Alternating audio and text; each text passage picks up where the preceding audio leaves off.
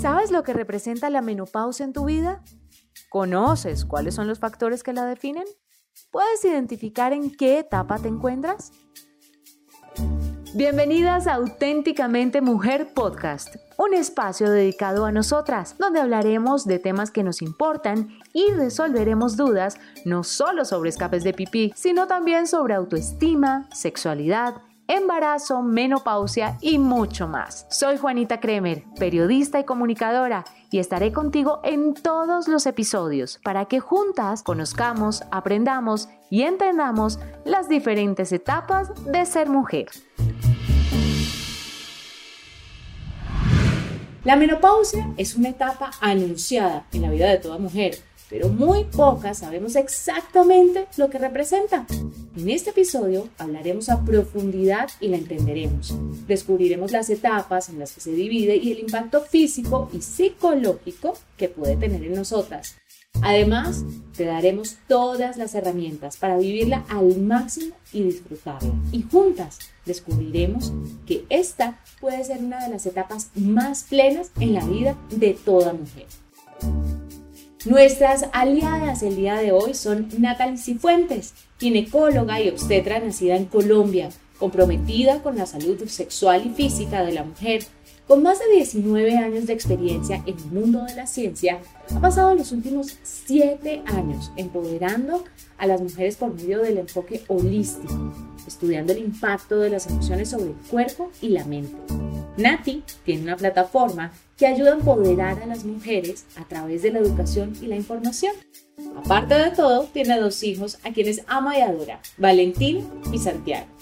Almendra Gomersky es diseñadora de moda, es actriz, comunicadora, conductora de televisión y modelo. Nació en Argentina, pero ha desarrollado casi toda su carrera en Perú. Ha sido host de eventos como la Voz Kids y el exitoso programa internacional infantil peruano Nube Luz. Es autora publicada, dueña de un centro de belleza femenina y además de todo es una amorosa madre de dos, Macarena y Rodrigo. Bienvenidas Almendra y Natalie, qué gusto tenerlas en este podcast.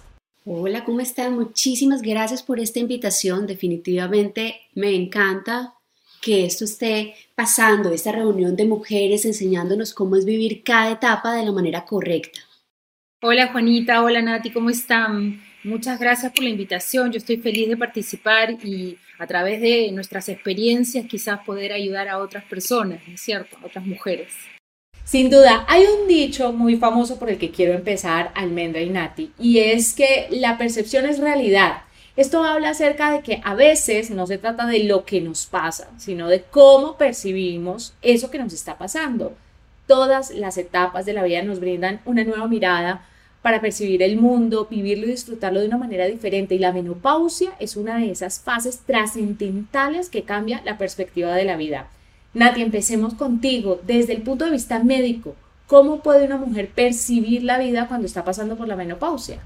A mí me parece que es una etapa fantástica para la mujer porque ya se ha desenvuelto en muchísimos roles, de alguna manera que le ha puesto responsabilidades que ha puesto la sociedad y que ella a sí mismo se ha puesto y ahora puede disfrutar de una manera distinta y empezarse a cuidar su corazón, su sexualidad, empezar a disfrutar más su, su amor propio, ¿no? Y empezar a ir por esos objetivos que soñaba en algún momento y tal vez en el transcurso de la vida ha estado tan ocupada que no ha podido darle ese desarrollo que ella quisiera. Entonces es fantástico para que ella se empiece a cuidar si no lo ha hecho, idealmente que lo hubiera hecho desde antes, pero definitivamente para que mejore y se sienta muchísimo mejor y empoderada.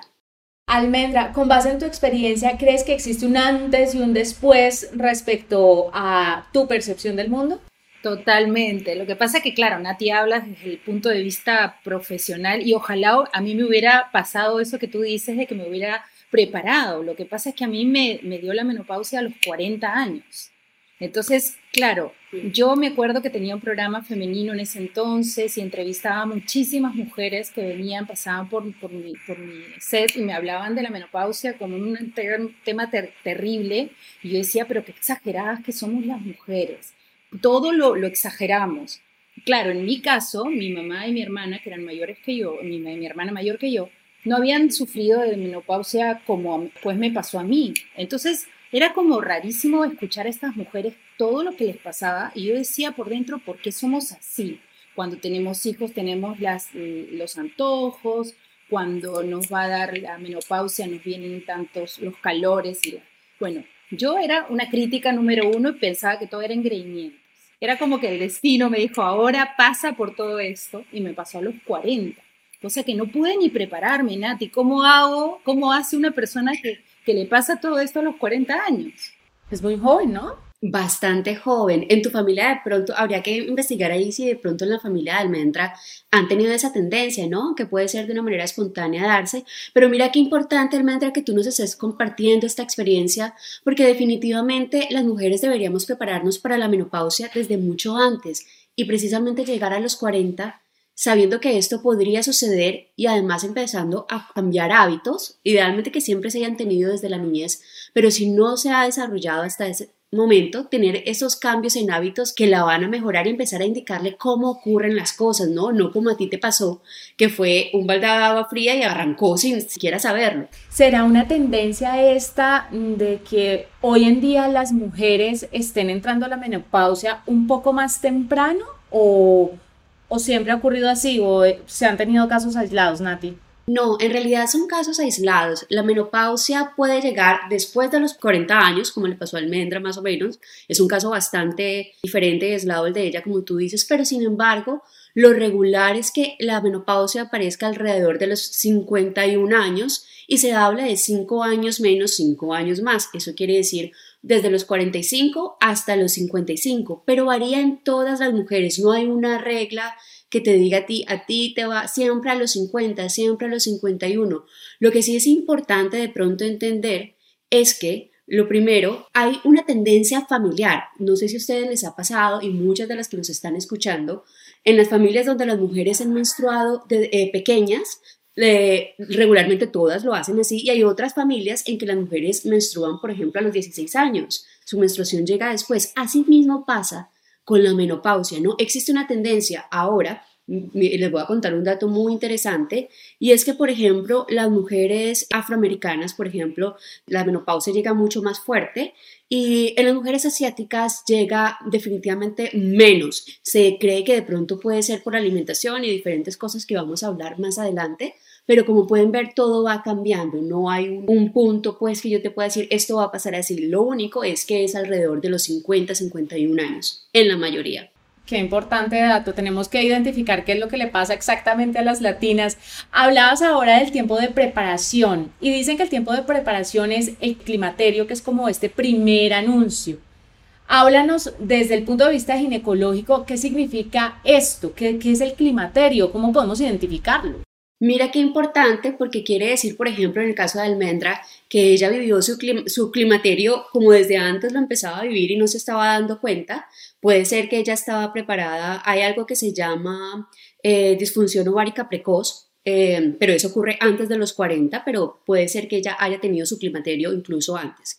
El climaterio es una etapa que pasa antes de que la mujer llegue a su menopausia y es en la cual se empiezan a dar unos cambios en la mujer de hormonas, empiezan a bajarnos los estrógenos, progestágenos, empiezan a aumentar otras tantas y esto hace que empezamos definitivamente a tener unos síntomas importantes que incluso ya se empiezan a dar desde el climaterio, que pueden ser esos fogajes y que tanto hemos escuchado. No sé cómo almendra le habrá dado, pero son unos fogajes intensos, es decir, ellas sienten muchísimo calor, se les pone rojita su cara, su cuello, su pecho, sienten incluso como una sensación de ansiedad y palpitaciones.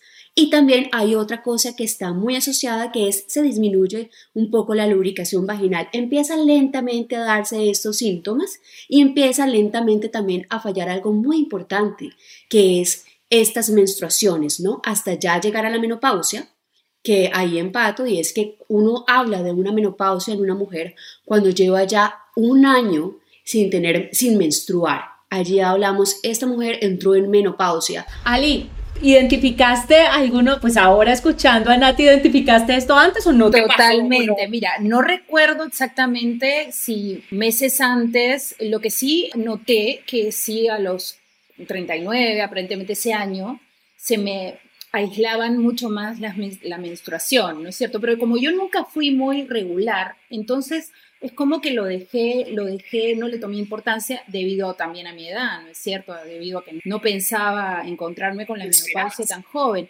Como te decía, no, al menos mi madre y mi hermana no tuvieron esos problemas, o sea, quizá más atrás sí, pero fue muy sorpresivo y me vino todo, todo, Anita, pero es que todo, Nati, me vino me vinieron los calores terribles, espantosos, que no podía ni siquiera explicarlo con palabras. Lo que sentía eran como contracciones. Cada 10 minutos me venía una cosa espantosa. Creo que lo peor de todo han sido los calores, los bochornos en la madrugada, el no poder dormir, estos humores que, estás con mucha depresión. Yo lo, identifico con depresión. No quieres levantarte de la cama, no sabes lo que te está pasando yo trataba de evitar el tomar hormonas porque mi mamá tuvo cáncer de seno, entonces eh, lo evité por todos los medios, eh, trataba de, buscar mucha información en internet, se la pasaba a mi marido por, para su, a, su, a, su, mail para que él entendiera un poco lo que me estaba pasando y que yo no podía explicarlo con palabras porque estaba pasando por un montón de situaciones, además con hijos pequeños, ¿no es cierto? Entonces, eh, la verdad que me costó mucho afrontar y ahora, hoy por hoy, digo, esto mm, ahora me está ayudando mucho para aconsejar a mis amigas que lo están pasando recién. Tengo 51 años, ya digamos que lo he pasado, lo he vivido, eh, pero sí ellas están por esto, por, en este momento pasándolo y me ayudó mucho toda mi experiencia porque va a pasar, va a pasar, ese va a pasar es un confort que da al alma porque realmente no es grato, al menos para mí no fue grato pasarlo, fue muy como todo, muy duro en la vida. Todo en la vida va pasando. Uno cree que jamás va a pasar, pero el embarazo, el posparto, la lactancia, pero finalmente todo pasa. Hay algo que me llama mucho la atención, Ali y Nati, y es que a mi mamá y a varias amigas les he escuchado, lo, no he llegado todavía, yo creo que me falta poco, pero me hablaban sobre los bochornos, los calores o los fogonazos, como dice Nati, en la madrugada. ¿Por qué la madrugada? ¿Qué es lo que pasa en la madrugada? que se dan unas alteraciones vasovagales. Esto quiere decir, unas alteraciones vasomotoras, perdón. Y esto quiere decir que, bueno, voy a hablar un poquito técnico, pero se aumenta esa sensibilidad al calor. Entonces el cuerpo como que pierde por un momento esa capacidad de enfriarse que tiene. Entonces, ante cualquier estímulo, por más pequeño que sea, que antes no lo sentías, porque el cuerpo lo regulaba. Es como un termostato. Exacto, se altera el termostato. Así es, esa es la palabra. Entonces, ¿qué pasa? Ahorita con pequeños cambios, ya tú tienes calor. Además, déjenme contarles, el 80% de las mujeres en menopausia tienen estos síntomas. E incluso de ese 80, el 30% llegan a tener hasta 10 veces en el día estos síntomas. Entonces es complejo porque vamos a ver que disminuye bastante la calidad de vida y la calidad del sueño además. Totalmente. Totalmente. Es, es terrible porque cuando tú dices, bueno, se acabó mi día tan terrible de, humores también que bajan, suben, lloras, te ríes, este, que no puedes manejar. Es como si estuvieras embarazada, ¿no es cierto? La sensibilidad sí. flor de piel. Las hormonas están revueltísimas, está pasando algo en tu interior que no conoces. Es como tener la regla por primera vez y algo que mencionabas, este, Nati, justamente a mí me vino la regla a los nueve años, muy chiquita. Claro. Entonces, quizá eso Ahí vamos conectando. que podría ser eh, el, tiempo de, la, de, la, menopausia. Pero bueno, lo bueno es que ya lo pasé. Ahora, realmente digamos que lo que están pasando mis amigas, yo digo, bueno, chicas, paciencia, no queda otra más que tratar de sobrellevar este tiempo lo mejor posible y ahora con tanta información que hay puede ayudarnos mucho más. Uy, eso lo vamos a tocar más adelante. Ali, tú en internet decías eh, compartiste un video donde no solamente agradeces, sino que amas los cambios que se presentan en tu cuerpo, particularmente las pequitas que se acentúan en la piel.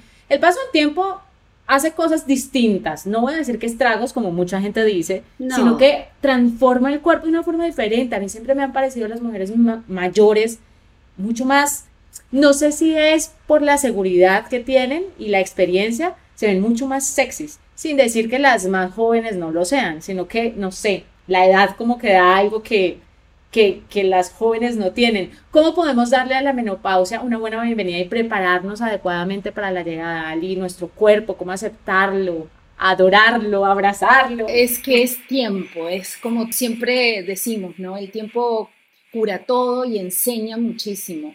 Cuando, bueno, yo de hecho vengo trabajando un tema espiritual, emocional hace muchos años y eso también eh, fue a raíz de la búsqueda de encontrar en estos 10 años que han pasado en mi vida complicados hormonalmente, complicados con, conmigo misma, que no tenía nadie que ver con eso, sino era yo misma, entenderlo y buscarlo dentro de mí. Y una vez que lo encuentras, decir, bueno, ¿cómo voy a sobrellevar el resto de mi vida con quién soy, cómo me quiero, con mis defectos y virtudes, porque hasta los defectos suelen ser los que más te enseñan. Al final de cuentas, los peores momentos de la vida son los que más te enseñan. En el momento es difícil entenderlo, pero cuando ya te alejas de esa situación te das cuenta que sí, que efectivamente sin ese problema no serías la misma hoy. Entonces creo que lo que tiene que ver con aceptar las pecas, aceptar tu cuerpo, aceptar tus caderas, aceptar la grasita de más, aceptar quizá un bracito más flaco, lo que sea que tengas que aceptar en la vida, lo tienes que hacer por ti, no por nadie más, porque al final de cuentas tus hijos te van a querer siempre más allá de lo físico. La pareja que te escogió te va a querer igual porque ya en mi caso hemos pasado 25 años juntos, me conoce de toda la vida entonces creo yo que es más uno mismo aceptarse como es y quererse como es, pero eso lo da el tiempo. No podemos pretender que a los 20 años nos enamore todo de lo que tenemos. Por eso es que eh, la juventud busca, busca, busca, busca, no sabe qué, pero siempre está en la búsqueda. Y al final encontramos con, nos encontramos a una edad en que nos empezamos a querer, nos empezamos a aceptar. Y eso tiene que ver con la experiencia. No podemos decir, que, una chica no quiera cambiar la nariz porque ha vivido con una nariz que no le gusta durante toda su vida. Si la hace, yo siempre digo, si te hace feliz cambiar, pero, pero tienes que cambiar de adentro y eso lo va a decir el tiempo. Pero si te hace realmente la importancia en tu vida, sientes que esa nariz te ha traído tantos problemas, cámbiala, pero tienes que saber que ahí no queda la cosa, que hay, que, hay un trabajo mucho más profundo. Sí, sentirnos cómodas en la piel en la que estamos, Nati. Desde el punto de vista de ginecóloga, aparte de los fogonazos, ¿cuáles son esos otros síntomas o signos que debemos aprender a reconocer entrando en la menopausia o que eh, tienen las personas, las mujeres con menopausia? Bueno, fíjate que casualmente esa disminución de estrógenos hace, como decía mi querida Almendra, que emocionalmente también tengas unas, como unas alteraciones, empiezas a, a no hallarte, ¿no? Como algunas mujeres se ponen muy ansiosas otras un poco deprimidas, pero esto se va pasando y tiene solución y más adelante les explico. Lo otro que es bien importante que todas sepan es que los estrógenos protegen todo el tracto urinario. ¿Qué quiere decir eso? Que hace que tu vagina esté húmeda y que también eh, toda la parte del tracto urinario esté húmeda y lubricada. ¿Y qué pasa con eso? Entonces ahí vamos a tener resequedad, en la vagina, nos va en la vulva también, nos puede dar picazón, la sentimos más irritada, frágil porque las paredes se adelgazan, la calidad sexual puede disminuir un poco si no estamos atentas que esto puede pasar, pero que además tiene solución y que la solución es, es de alguna manera fácil. Empecemos porque hay solución, ¿no? Entonces empezar a darle el manejo. Y lo otro es que vamos a tener eh, una tendencia puede ser hacer infecciones urinarias por esa misma sequedad que hay en el tracto urinario. Obviamente favorece que aumenten las bacterias y que haya infección y con esto incluso escape de orinas. Es muy común. Y además, lo, podemos, lo que tenemos que decir es que hay infecciones, hay una tendencia más a infecciones vaginales porque cambia el pH, lo que repercute otra vez en infecciones de orina y que puedan haber fugas. Importantísimo. Bueno, estos escapes de pipí son muy importantes, entender que pueden llegar con la menopausia porque a veces las mujeres no lo relacionan y dicen, pero ¿qué me está pasando? Pero ¿se puede hacer algo para evitarlos desde antes? Las mujeres que estén escuchando este podcast en este momento pueden hacer algo que no hayan entrado a la menopausia para tratar de mitigar un poco los efectos y, y que no pues vayamos a tener este tipo de situaciones a futuro? Sí, yo les quiero contar algo. Fíjense que el 25% de las mujeres jóvenes tienen continencia urinaria, pero no le da pena admitirlo. Y cuando llegamos a la edad media o la posmenopausia, casi el 60%. Entonces, miren todo el mito que hay detrás de esto, Cuando una mujer tan joven no es capaz de decir, a mí esto me pasó o me está pasando, solamente ese porcentaje, el 40%, consulta por esto y las demás nos quedamos calladitas por pena. Entonces, qué importante es estos espacios para hablar y aquí decimos esto. ¿Qué puedo hacer para disminuir la incontinencia urinaria? Hay diferentes causas, múltiples causas por las cuales se puede dar, pero esto va a depender primero de si la persona, por ejemplo, es obesa, si tenemos una mujer que está un poquito gordita, esto puede alterar un poco y puede ayudar a que haya una incontinencia urinaria por presión. Además, tenemos que preguntarle a, la mujer cómo fue su historia obstétrica, cuántos hijos tuvo, cómo fue su parto, fue un parto por cesárea o fue un parto vaginal. Y si fue un parto vaginal, ella tuvo algún tipo de trauma o algún tipo de problema en el momento del parto, cómo se hubo un desgarre importante del periné a veces hay desgarros tan grandes que eh, abarcan hasta la, hasta la uretra o hasta el ano. Y en las correcciones regularmente quedan bien, pero a veces no. Y la cicatrización después de esto puede quedar mal y puede quedar la mujer con una tendencia a hacer incontinencia urinaria, ya sea porque hay un problema ahí en la cicatrización o incluso porque hayan algunas fugas por canales que se abren eh, de la vejiga a la piel, de la vejiga a la vagina. Mire, es un, tema súper importante de decir. Ahora, hay otra cosa que yo les voy a decir acá, y es que a todas las mujeres nos enseñaron desde chiquitas, aguante. Y tenemos un problema de aguante la orina, aguante la orina. No, mamita, espere que usted pueda aguantar, porque el niño orina en cualquier lado, pero la mujer no, ¿cierto? y a la mujer nos da pena ir al baño público, además que tenemos una sensación como que no, esto está como muy sucio y queremos, es todo un ritual para ir al baño. Pero les quiero contar, y esto además para que nos escuchen las que tengan niñas, que esto no puede pasar.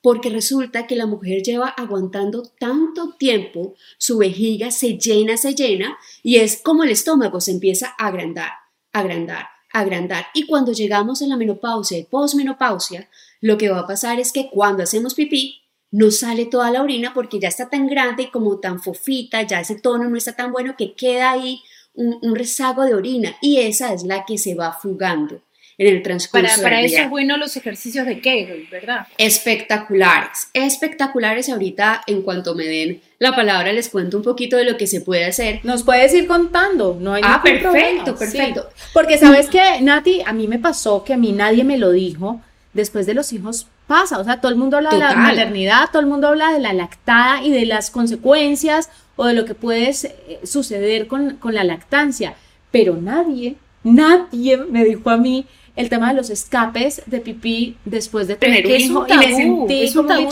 necesario, ¿no es cierto? O sea, ¿por qué tenemos que llegar a ese momento para recién poder hablarlo con la y, sin vergüenza? Porque como tú dices, o sea, esto no, no, no nos pasa eh, a, las personas ya que pasamos por la menopausia. Pasa desde mucho antes. Yo, recuerdo que en los cumpleaños de mis hijos me, subía a saltar al saltarín y terminaba con, con, con, manchando el y yo decía, ay, o me reía, ¿no? Me reía mucho y terminaba así muerta, pero yo creía que era normal, ay, me estoy riendo, es normal. no, les, no lo es. Eso se llama una incontinencia. Ah, puede haber incontinencia con el ejercicio, puede haber incontinencia cuando se duerme, puede haber incontinencia por estrés. Hay muchas causas por las cuales hay incontinencia. Y hay incontinencia en el embarazo. A, a todas en algún momento en el embarazo nos pasó que dice, ups, o cuando te operan de otra cosa, ¿no es cierto? Eh, debido Exacto. Así es. Ahora algo importante, retomando un poco lo que decía Almendra, los ejercicios de Kegel no deben esperarse a hacer cuando yo esté en la menopausia o posmenopausia. ¿Por qué no enseñárselos a una mujer desde que está joven, desde que está adolescente? Entre yo más fuerte tenga este piso pélvico, va a tolerar mejor los cambios que tenemos a lo largo de nuestros ciclos de vida. Por ejemplo, si yo tengo un piso pélvico fuerte, cuando entro al embarazo va a estar mejor la parte del parto, va a ser mucho más fácil esa recuperación postparto, voy a llegar a la menopausia mucho mejor. Entonces es importante que hagamos eso. Los ejercicios de Kegel pueden ser, de acuerdo al grado de incontinencia, dirigidos por un fisioterapeuta o por uno mismo, que es lo más fácil, y es precisamente tú sueltas el pipí, haces pipí, y luego vas y te acuestas o te sientas aguantas, apretas eh, tu, como la vagina y toda la parte pélvica, como cuando uno está aguantando para no hacerse pipí, Asimismo, toda esa parte del piso pélvico se contrae, aguantas de 3 a 4 segundos, ya sea sentada o acostada, repito, sin pipí, con la vejiga vacía, y sueltas. Descansas otros 3 a 4 segundos. Sería como una meditación pélvica.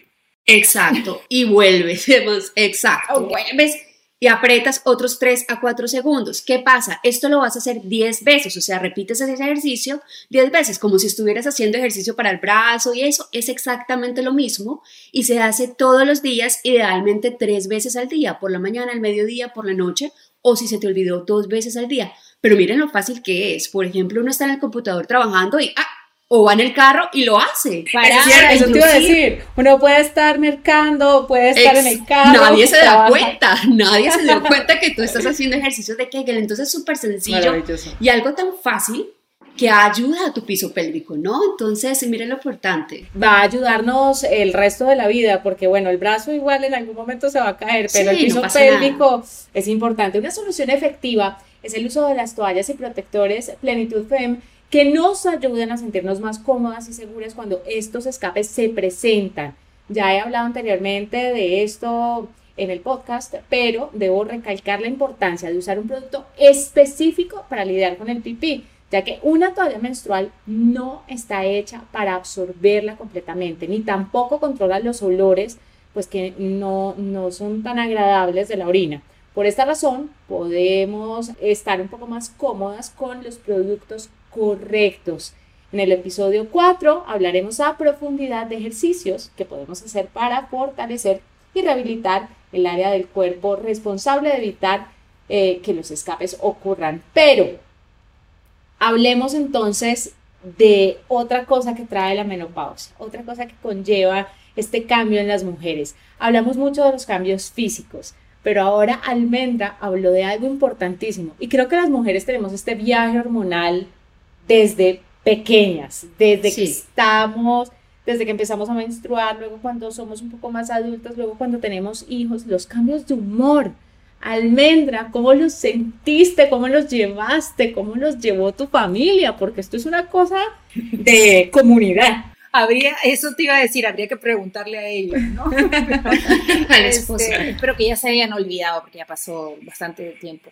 Pero sí, creo que yo recuerdo mucho una, y te, hablaba de una depresión, porque hay que saber diferenciar cuando uno tiene cambios de humor que pueden ser aislados, ¿no es cierto? Pero cuando ya se vuelven una complicación para tu día a día, para tu relación con todo el mundo, con todo tu entorno, entonces sí creo, y contigo mismo además, creo que sí ya hay que hablar de una depresión, ¿no? Ya una enfermedad que, que pasa a ser más complicada, porque cuando es largo, porque además la menopausia no es que hoy te viene y en dos años se va, o sea, que generalmente dura un poco más, eso lo va a poder decir este Nati, pero creo que eh, hay que lidiar primero con uno mismo, porque no sabes por qué te está pasando esto.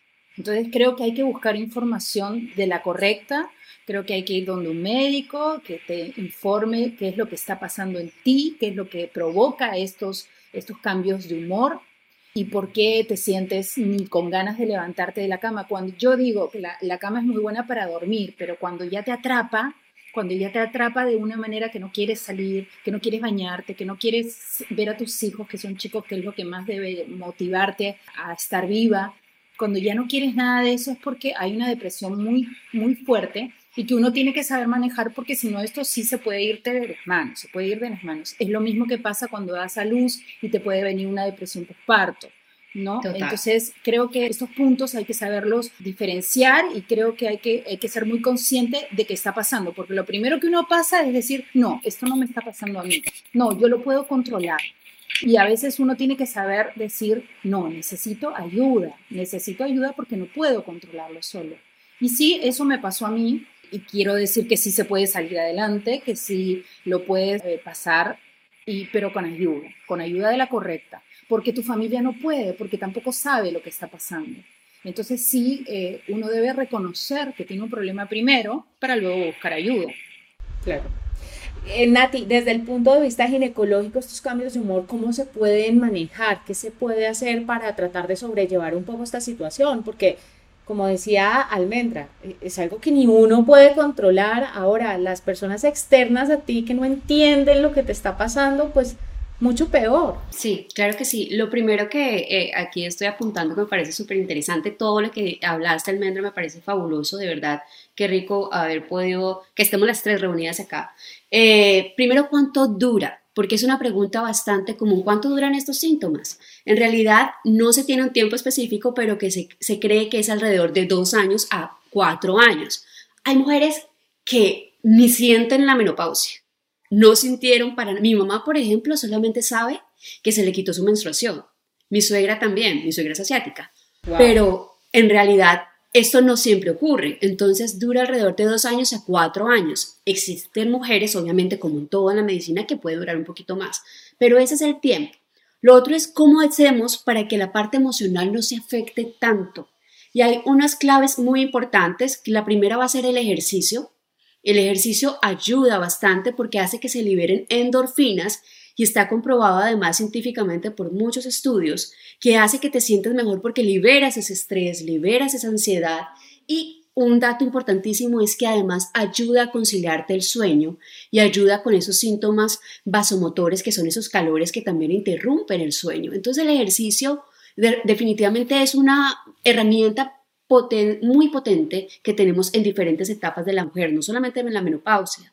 Ahora, es importante también que aprendamos a meditar. Mira tan bonito el ejemplo que hablabas tú, Almendra, acerca de que empezaste a hacer una búsqueda interior como una espiritualidad.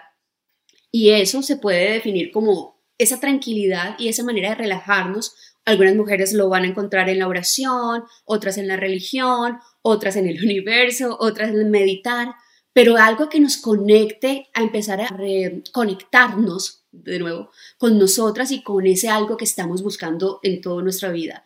Y lo otro es tener un buen sueño. Alrededor de 8 a 9 horas es importante que durmamos porque si no el otro día se sientan las repercusiones. Si estos cambios de hábitos, al igual que una alimentación importante, ya les voy a contar, por ejemplo, aprovecho acá para decir, existen ciertos alimentos que ayudan de alguna manera, no van a quitar de todos los síntomas, pero ayudan a mitigarlos un poco y son todos, por ejemplo, semillas de linaza, calabaza, girasol, sésamo, en las ensaladas, en smoothies, en, diferentes cosas, ayudan no solamente para la menopausia y perimenopausia, sino además para estos síndromes eh, que dan con las menstruaciones premenstruales. Mejoran, regulan, porque en, en su parte externa, como en su cáscara, por decirlo, en la parte superficial, tienen componentes como fitoestrógenos que son muy similares a los estrógenos. Entonces esto ayuda también alimentos que tengan soya, harina de soya, leche de soya,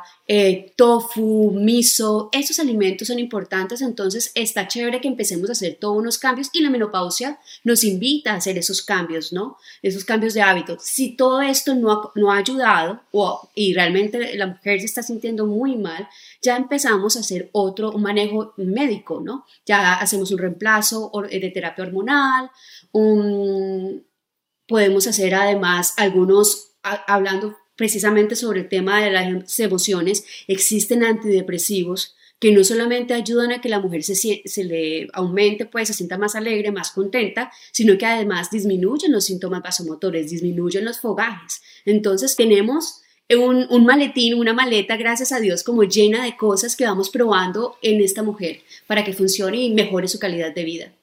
Claro. Estás escuchando auténticamente Mujer Podcast y seguimos hablando sobre esta etapa que se llama menopausia, cómo vivirla, cómo abarcarla, cómo experimentarla de la mejor manera. Almendra, en tu Instagram eh, tú comentaste algo muy gracioso sobre que las mujeres arriba de los 40 años son más afortunadas porque han podido vivir gran parte de las vidas sin redes sociales. Sin embargo, la información y todo lo que ha llegado con, con el Internet en general, creo que empodera un poco a las mujeres. Lo digo por una experiencia personal. Yo recuerdo la época de la menopausia de mi mamá y fue muy dura, pero por el absoluto, creo yo, desconocimiento que tuvo mi mamá en ese momento. Fue muy difícil, ella no sabía lo que le estaba pasando. Y si en esta época, por ejemplo, no hablamos de los escapes de pipí después del embarazo, imagínate que a mí me tocó, calcula en la, en la época de mi mamá, cuando ni siquiera su mamá le contó nada de nada. Entonces, ¿cómo se maneja eh, este tema con la información? ¿Qué piensan ustedes? ¿Cuáles son los recursos que encontramos en Internet hoy que pueden ser beneficiosos o de pronto no tan beneficiosos? Fíjate, Juanita, que ahora lo que mencionas me hace recordar que, claro, yo digo, mi mamá no tuvo, mi hermana tampoco, que mi hermana es mucho mayor que yo. Entonces yo digo, pero quizás sí, y no lo dijeron, y no, nos lo hicieron saber, y no lo sentimos, o no recuerdo haberlo sentido eh, cuando era niña, ¿no? Este, pero quizás sí lo tuvo, sí lo pasó. Eh, debe ser muy difícil y como tú dices, es, es eh, beneficioso ahora el poder tener tantas herramientas a nuestro servicio para poder eh, saber más allá de lo que nos está pasando. Uno busca en el buscador todo lo que sientes y sale, ¿no? Y uno, uno tiene que saber escoger entonces cuál es el, el, el, mensaje serio y cuál no definitivamente creo que ahora las mujeres tenemos muchas más herramientas a nuestro servicio que podemos bien utilizar y mal utilizar, como, como todo en la vida. Y creo que ahí para eso estamos, en mi caso, tengo una hija de 18 años que, que tengo que guiarla como, como toda madre en el camino bajo las experiencias propias, pero también que vivan sus propias experiencias. Creo que en la generación nuestra, al menos, creo que es la más complicada, porque ha sido criada de una forma y tenemos que criar a nuestros hijos de otra que no hemos sabido y que, no hemos, y que estamos aprendiendo juntamente con ellos. Así que creo que es, es una magnífica oportunidad para, para ir aprendiendo todo, de todas estas eh, posibilidades que tenemos a, a la mano. Pero creo que la mujer de ahora chicas, y si hablo de generaciones como la de mi hija, está mucho más preparada en todo sentido para poder decir las cosas que le pasan, poder hablarlo, poder buscar ayuda. Creo que están mucho más liberadas que nosotras, al menos en mi época, ¿verdad? No sé cómo lo ven ustedes, pero yo siento que es así. Sí, qué pena. Yo siento que, que sí hay un cambio generacional y cultural importante, ¿no? Ellas definitivamente sí tienen mucho más herramientas que pueden ser buenas y malas. Y yo siento que ahí tiene que haber un acompañamiento para decirles a ellas, eh, sí, no, esto sí, porque el doctor Google puede confundir bastante, ¿no? Entonces, eh, muchas veces uno mete unos síntomas en doctor Google y te sale que tienes cáncer. Todo se, se vuelve mucho más fuerte, ¿no? Entonces es importante saber escoger de dónde se va a sacar esa información, pero si definitivamente ellas, primero, tienen más herramientas y segundo, tienen a unas mamás que también siento que estamos cansadas de que esto nos hubiera pasado y que estamos diciéndole a las mujeres que vienen atrás de nosotras, oigan, no tienen que pasar esto, a mí nadie me explicó, pero déjame, déjame, yo te explico a ti porque no quiero que llegues a esta etapa de esta manera y quiero que tengas más herramientas y además la vivas distinta esta etapa. Entonces yo siento que estamos como mucho más fraternizadas nosotras, ¿no? Sí, eso es, eso es maravilloso. Y si bien estamos un poco más unidas y, tenemos más herramientas, hay un, hay un asunto de prejuicio social y no sé si es por parte, en, muchas ocasiones, eh, del lado femenino, sino también del lado masculino, masculino de está menopáusica, ya llegó a la edad, se le acabó su vida, se convirtió en una anciana, yo no sé por qué se, se, liga tanto la menopausia con la vejez, si nada tiene que ver, una mujer de 40, 50 años es una mujer plena, plena, totalmente. Si me dejas agregar a eso, Juanita, el tema de que, y, recuerdo, no sé si ustedes, y lo, pero se ve además, que las mujeres como a, a, partir de los 50 años, las parejas a partir de los 50 años, empiezan como a tener problemas ya de relaciones, hay muchos divorcios, hay este, este tema de la menopausia y también el tema de los hombres propiamente, generan una sensación de, alejamiento, ¿no es cierto? Los problemas sexuales, los problemas de comunicación a través de lo que uno siente, del decir, ya quiero esto para mí, no quiero, empiezas a, a, a, a hacerte muchas preguntas, ¿no? Y quizá por todo esto que pasa el cuerpo es que tomas uno, toman uno las decisiones de querer separarse, porque veo muchas parejas que a esta época deciden hacerlo.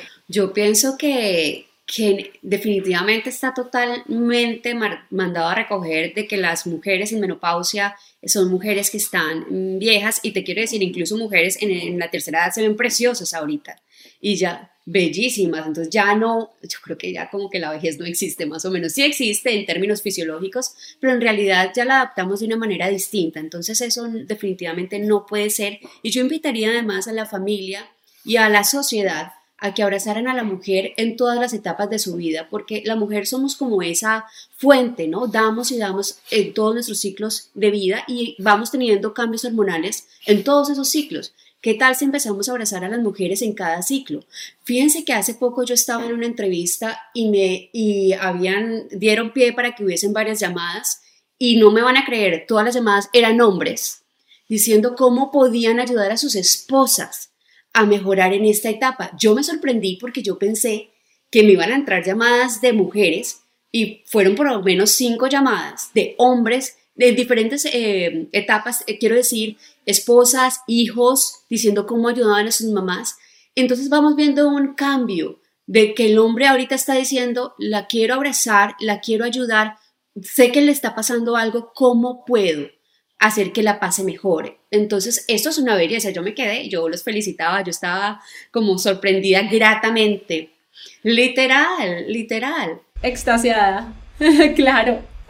Porque, porque si bien hemos sentido nosotras como mujeres un cambio generacional y un cambio en la información, también tenemos, hay que decirlo, ahora una etapa de hombres más sensibles, más empáticos con las mujeres. Y eso sí, hay que darle gracias a todo lo que podamos darle gracias, a lo que usted cree, a la sociedad, a Dios, a Buda, a lo que sea. Es maravilloso tener hombres mucho más empáticos con las mujeres. Ali ahora hablaba sobre lo que hacía con su esposo, mandarle los enlaces, oye, me estoy sintiendo así, cuál es la forma correcta de abordar este tema con la familia y con la pareja que es tan difícil. Específicamente, ¿qué tenemos que hacer? Lo llevamos a la cita con la ginecóloga, le mandamos los enlaces como Ali, los ponemos a hablar con nuestra mejor amiga, la que tiene pena, ¿qué debe hacer? Yo pienso que sería ideal que fueran a la consulta como pareja, porque definitivamente la, familia, estoy diciendo la pareja porque eso después se transmite esa información a la familia entera, tiene que ayudarle y saber de, de, primera mano cómo hacerlo. Entonces me parece interesante que ellos vayan a la consulta para que un profesional de la salud les explique, pero que además felicito a Ali por lo que hizo, empiecen a investigar juntos por cómo se está transitando esta, este ciclo de vida y cómo puedo mejorarlo y qué, cuál es la, el rol que tiene la pareja y cuál tiene el rol que tienen los hijos o la familia o con quien convivas en ese momento para que tú estés mejor. Claro. Nati, tú eh, pues contrario a lo que hablamos ahora de las redes sociales y también un poco de, la sanción social, has hablado mucho acerca de los beneficios y cómo las diferentes plataformas pueden ayudar a las mujeres y ha compartido, has compartido incluso eh, y te han buscado directamente para pedir ayuda y consejos. Surgió algo muy importante, un proyecto muy importante. Cuéntanos sobre este proyecto y cómo ayudas a las mujeres a través de él. Resulta que esta plataforma de por el social media, por redes sociales, empezó a crecer tanto estas redes sociales y todas estas preguntas, consultas prácticamente que me hacían, diciéndome cómo podían ellas mejorar en diferentes ciclos de sus vidas, empecé a ver que necesitábamos hacer algo más que solamente compartir la información que yo les estaba dando y, y, resolver sus preguntas. Entonces, como yo vivo en Los Ángeles y hay tanta población latina, y hay tantas mujeres que no tienen cómo adquirir eh, la información correcta por diferentes cosas, sea porque no tienen el idioma, no saben inglés, o porque no tienen los recursos, o porque realmente en este país todo el mundo trabaja y se vuelve una maquinita de trabajo y no se han cuidado. Por lo tanto, yo dije, no, tengo que ir más a fondo y creé una fundación, una non-profit, una fundación sin ánimo de lucro para poder darle y llegarle a las mujeres con toda esta información correcta durante los diferentes ciclos de su vida, desde la niñez hasta la vejez, atravesando por todos los ciclos. Entonces se ofrecen todas estas charlas en las cuales además con muchas de ellas se recaudan fondos para ir a buscar a la población latina más vulnerable en Estados Unidos y darle la información y enseñarle a cuidarse para que prevengan enfermedades incluso tan graves como puede ser el cáncer o enfermedades cardiovasculares de la mujer. Maravilloso. Almendra, así como hemos dicho que la menopausia representa una nueva etapa en la vida, también significa eh, pues que puede ser el fin de otra o eh, la continuación y la evolución de, de nosotras como mujer. ¿Cuándo sentiste que alcanzaste tu plenitud como mujer?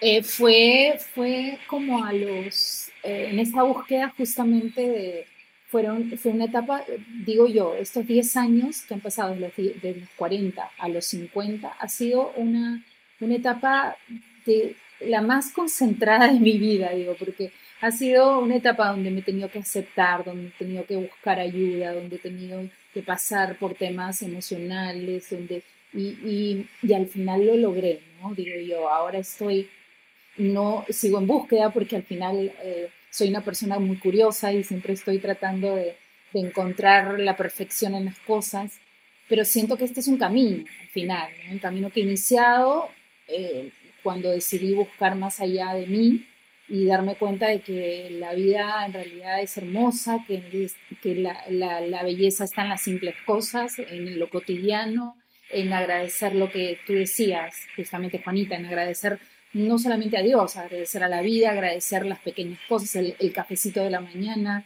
el clima, que se hace frío, que se hace calor, agradecer lo cotidiano, porque en lo cotidiano está la verdadera esencia de, la felicidad, de lo que uno busca o tenga el concepto de la felicidad. Soy una persona que eh, me siento súper segura de mí misma ahora, eh, creo que me puedo sentir aún mejor, por eso sigo en búsqueda. Eh, soy una mejor mamá desde que aprendí a conocerme mejor. Creo que soy una mejor pareja cuando puedo compartir mis cosas con, con, con la pareja que escogí. Y, y, creo que somos todos mejor a raíz de que yo cambié, a raíz, porque es verdad lo que tú dices, Nati, creo que la mujer lo da todo y creo que es el eje, no porque seamos mujeres, pero sí creo que es el eje de una familia. Cuando la mujer está bien, por lo general el resto está bien. Entonces sí tenemos que jugar ese papel que para mí es, es, es, orgullo, es orgullo total, no me siento víctima, al contrario, me siento en un poder, en un lugar de poder. Y eso es, eso es tan cierto y es una responsabilidad tan grande que no sé por qué se nos vino a los hombros a todas, pero, pero es verdad, cuando estamos bien, el resto de la familia está bien. Nati, ¿cuándo sentiste que alcanzaste la plenitud como mujer? Pues fíjate que es bastante curioso porque siento, como decía Ali, en la vida, en los diferentes ciclos, uno está intentando como encontrar ese algo, algo, algo, algo para sentirse wow, ¿no? Y yo viví literalmente desde los 15 años en un hospital, porque yo entré a los 15 años a estudiar medicina y toda mi vida estaba como en búsqueda de, y como no sabía, pero les quiero decir que en este momento yo apenas estoy empezando a sentir que estoy encontrando esa como que, wow, aquí, este lugar me gusta, como que ya no tengo que seguir buscando en dónde me voy a sentir bien. Y casualmente cuando tú intentas empoderar a otras mujeres y cuidar de otras mujeres, te das cuenta por el universo, por la vida, por la energía, por no sé qué, que ellas te empoderan a ti, que ellas terminan cuidándote a ti, entonces, en este momento donde yo tengo contacto con miles de mujeres, siento que ellas me dan a mí ese amor y esa energía que ha hecho que yo me sienta mejor y que tenga como que yo diga, esto es lo que yo quiero hacer. Yo quiero ir a ayudarle a todas las mujeres a que estén bien, a que mi, yo me siento realizada como ser humano cuando yo le puedo dar como esa vitalidad a, a una mujer para que cumpla sus sueños y verla crecer y verla florecer a mí me hace feliz. Eso yo sentiría que en este momento apenas estoy empezando a alcanzar eso. Que dice Nati, Juanita, perdón, lo que, lo, que, lo que estamos haciendo nosotras en este momento, el poder estar en contacto, las mujeres somos poderosísimas. Yo siempre le digo a los hombres, a mis amigos y a mi marido inclusive, déjame ir a tomar el café con mi amiga. Ahora que no se puede, estamos siempre haciendo el Zoom. Pero es importantísimo porque, aunque no lo creas, nos empoderamos, nos hacemos más fuertes cuando podemos expresar a otra mujer lo que sentimos en ese momento y ella nos cuenta, pues nos sentimos más poderosas, vamos a estar más relajadas cuando nos juntamos con las mujeres, venimos más relajadas a casa, así que los hombres nos dejen estar con nuestro espacio, pero eh, lo que estamos haciendo es súper positivo y poderoso para las mujeres.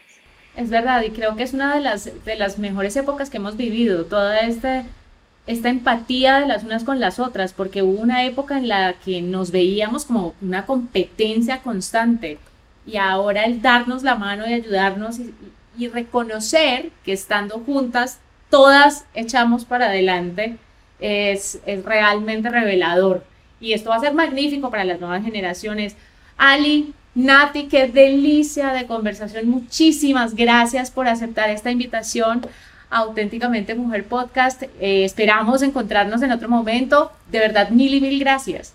No, mil gracias a ti por la invitación. Yo estoy feliz de haber participado y conocerlas a través de esta pantalla que ahora nos permite estar mucho más cerca y espero que no sea la, última vez que nos podamos escuchar y ver en la pantalla, porque nosotras nos estamos viendo, la gente nos está escuchando. Así que les mando un beso muy grande a toda la comunidad y otra vez muchas gracias.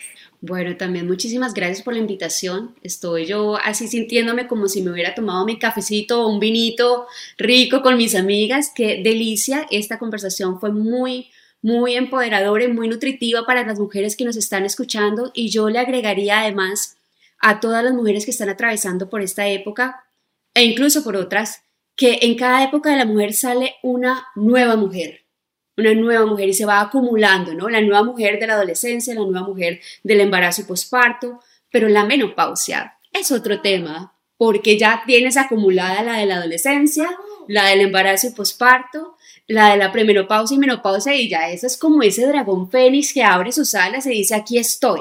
Entonces yo las invitaría a que abrazaran esta época tan maravillosa, que se sintieran muy orgullosas y que pueden mirar por encima del hombro a cualquiera. Maravilloso, muchísimas gracias. Recuerden además también la importancia de buenos hábitos para evitar escapes de pipí, hacer ejercicio, siempre mantenernos activas. Cada hábito construye la persona en la que queremos convertirnos y aunque a veces parezca lejano, pensar en cómo seremos en 20 años, pues debemos tomar en cuenta que todo lo que hacemos hoy repercute en nuestro futuro. Nunca debemos dejar de ser quienes somos ni dejar lo que nos traiga placer y felicidad. La menopausia no es una limitante, al contrario, es un potenciador que nos ayuda, como decía Nati, a alcanzar nuestra verdadera esencia. Muchísimas gracias nuevamente por estar con nosotras. Con esto nos despedimos y las esperamos a todas ustedes en el siguiente episodio de Auténticamente Mujer Podcast. Hasta la próxima.